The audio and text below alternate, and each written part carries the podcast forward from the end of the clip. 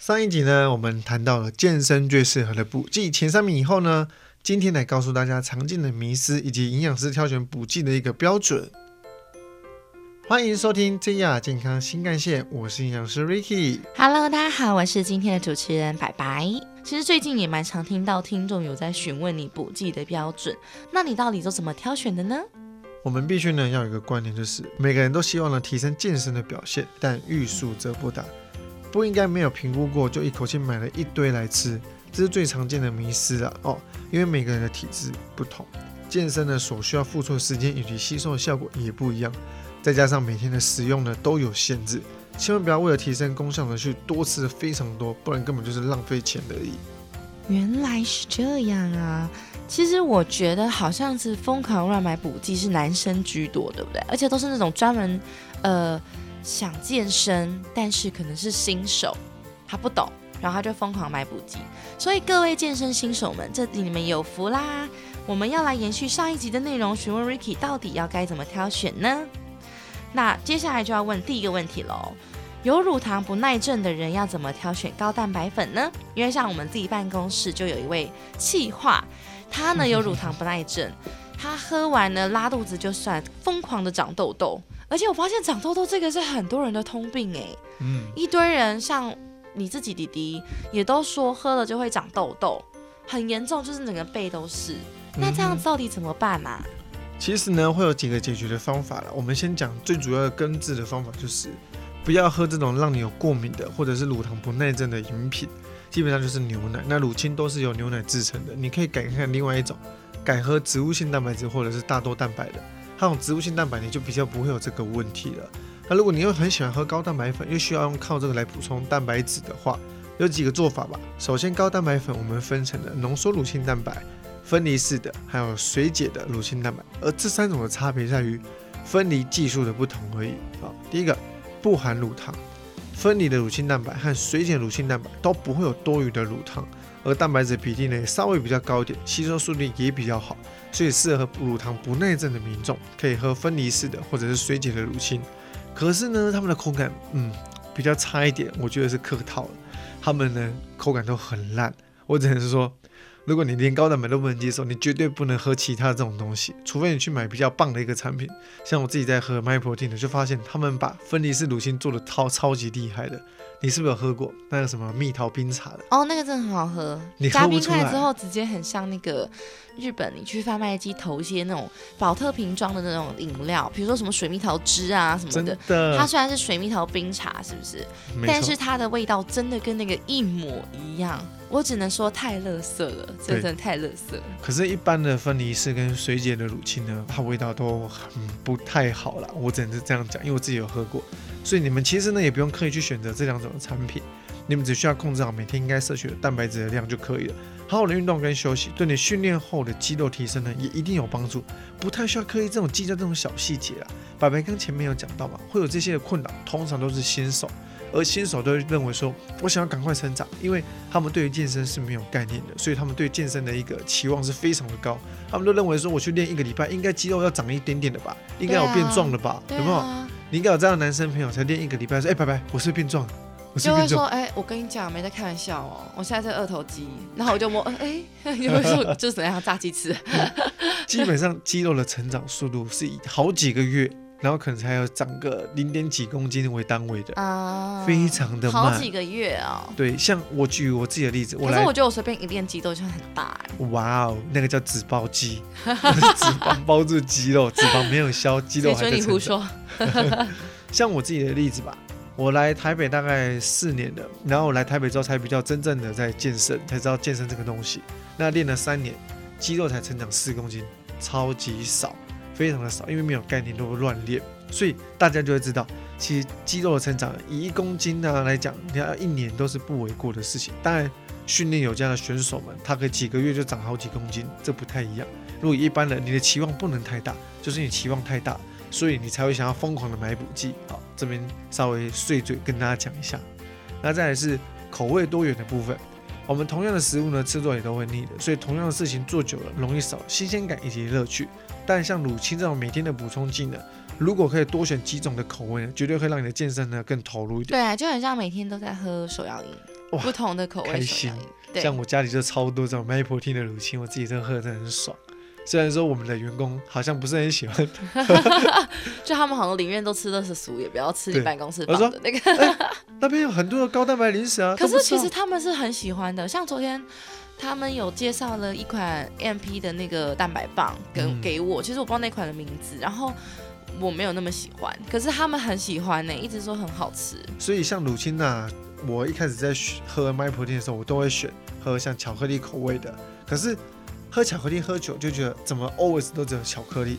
后来我发现他们竟然有奶茶口味、北海道牛奶、焙茶拿铁，还有咸焦糖、蜜桃冰茶的透明乳清以及抹茶拿铁，这些口味真的厉害了。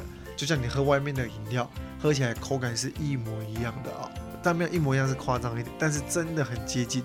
但用牛奶冲泡，口味比较好一点。而这些口味呢，是我自己最喜欢的、所以如果大家对于这些口味的开箱有兴趣，记得要去看一下我的 YouTube 的影片。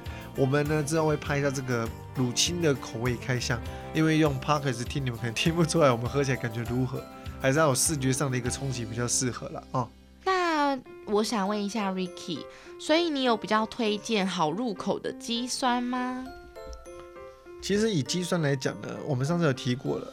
我们为了不让自己的身体忘记呢，怎么合成肌酸，所以我们记得使用一到一个半月就应该暂停的补充肌酸一个礼拜了。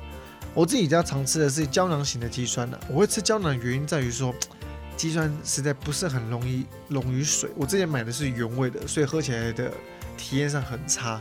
我会觉得说好像在喝沙子一样。你有没有去海边然后喝水，然后不小心旁边隔到沙，喝到的感觉？没有，呃，我有，所以你完全是无法融进去。会有这样的状态都是臭男生，不然女生哪会这边去不小心吃到沙喝到水啊？哇，我就很常遇到这个状况，我就觉得哇，好痛苦，那东西好恶心就只，有小朋友跟臭男生。所以喝那乳清我觉得很痛苦，所以我就改买胶囊的。胶囊原因是因为你只要用吃的就可以了，服用的时候呢也不会有不舒服的口感，但是会有另外一个问题，你一天要塞超级多的胶囊，因为一颗胶囊可以容纳的量是有限，都是以毫克为单位在计算的。可是我们有时候呢，一天要吃五克的肌酸，那一颗只有几百毫克，不就等于说你一天要吃大概七到八颗的肌酸的胶囊？太多了啦。，对啊，所以我会建议啦，最好的方式你就买水合型的肌酸，然后买有口味的，好像麦普汀里面的肌酸，它把它调成口味，会让你当成饮料在喝，所以你可以在训练后喝，或者是在训练过程喝，都是可以接受的。刚刚讲的都是肌酸嘛，可是上次 Ricky 有提到 pre workout，对不对？嗯，那如果。说 pre workout 的话，该 我已经不会念这个字了。pre workout 该怎么控制剂量呢？其实呢，我们要去看的是它的咖啡因的啊、我们可以先从一少量的一百五十毫克开始，再慢慢的增加。每人每天的咖啡因上限呢，大约为四百毫克。如果你有心脏疾病，每天可以摄取的咖啡因当然就更少了，大约只能剩下一半，一百五到两百毫克。如果你本身在喝咖啡或喝茶的，基本上呢，你的咖啡跟茶就占到一百到两百了。或者是你可能会有喝一些像感冒糖浆钠，或者是喝可乐、吃药水、药丸，这些可能都会有咖啡因，要特别的注意。而我们注意皮沃告的一个补充的时间哦，我们要在训练前三十分钟补充，不然你在训练后补，或者是在训练过程补，都比没有比较好的效果。原因是因为我们补充完呢，我们会有一氧化氮的前驱物以及咖啡因会有作用，而三十分钟刚好是它作用时间，这些营养素呢刚好可以让我们的训练效果变得比较好。如果你在训练后才喝，或者是喝完过了一阵子才去训练，这样你都会浪费了他们的营养素，都会错失训练的黄金时间的。我自己的习惯补充时机呢是大肌群的训练才会喝，避免身体呢去依赖我们的咖啡因。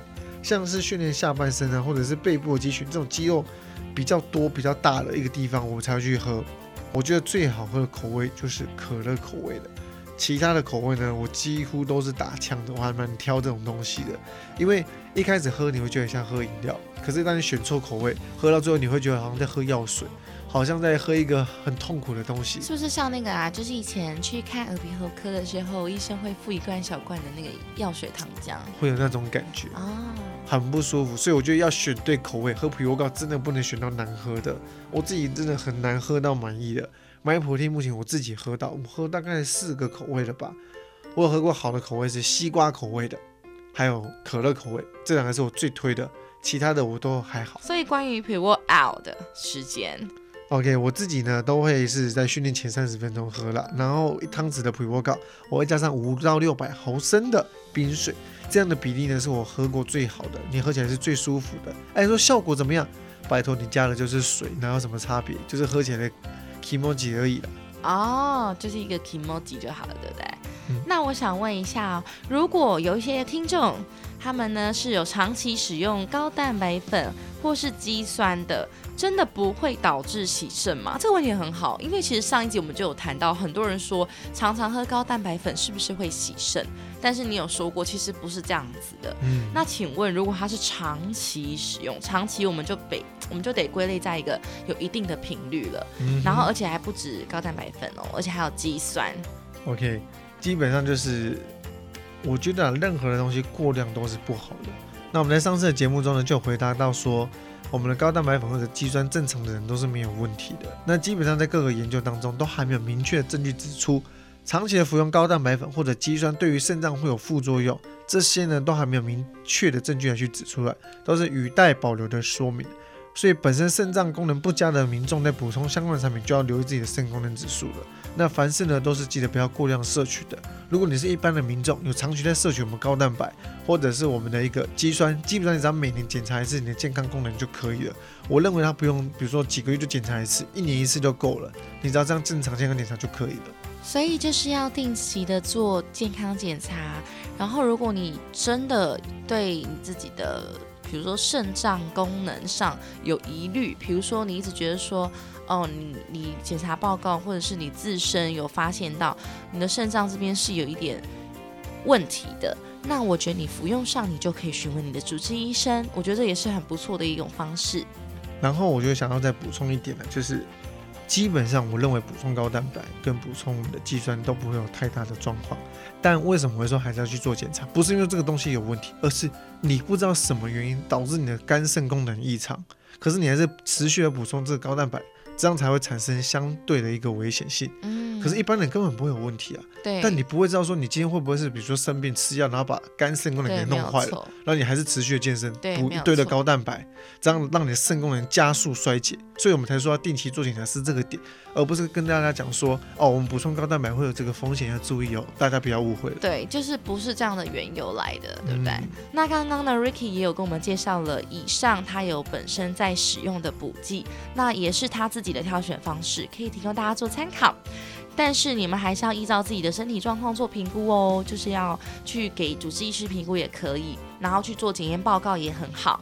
那除了他介绍的这三种补剂之外呢，其实还有很多不错的，像是 BCAA，然后 EAA，然后这个是贝塔尼、贝塔尼，贝塔尼是甜菜根、哦甜菜碱根，这个比较复杂一点点。那基本上 BCAA 啦、EAA 啦，一般人都不需要去补充摄取，嗯除非你今天是断食要训练，或者是你是吃素的，我才会去建议补充这个东西。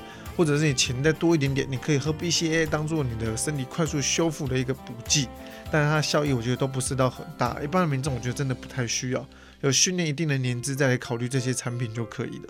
嗯，就是你可能已经进入这个健身这个行列好多年了，然后有嗯自己的心得，我觉得你在花钱去购买这些东西是比较有效益的啦。没错，OK，那我们今天的节目就进到尾声啦。如果你没有办法完全理解，然后甚至没有听清楚的人，建议可以多听几次哟。GR 健康新干线，身体健康看得见，维持体态，营养资讯不漏接。IG、脸书搜寻营养师 Ricky，还要记得订阅跟分享我们的 Podcast。GR 健康新干线，我们下次见，拜拜い。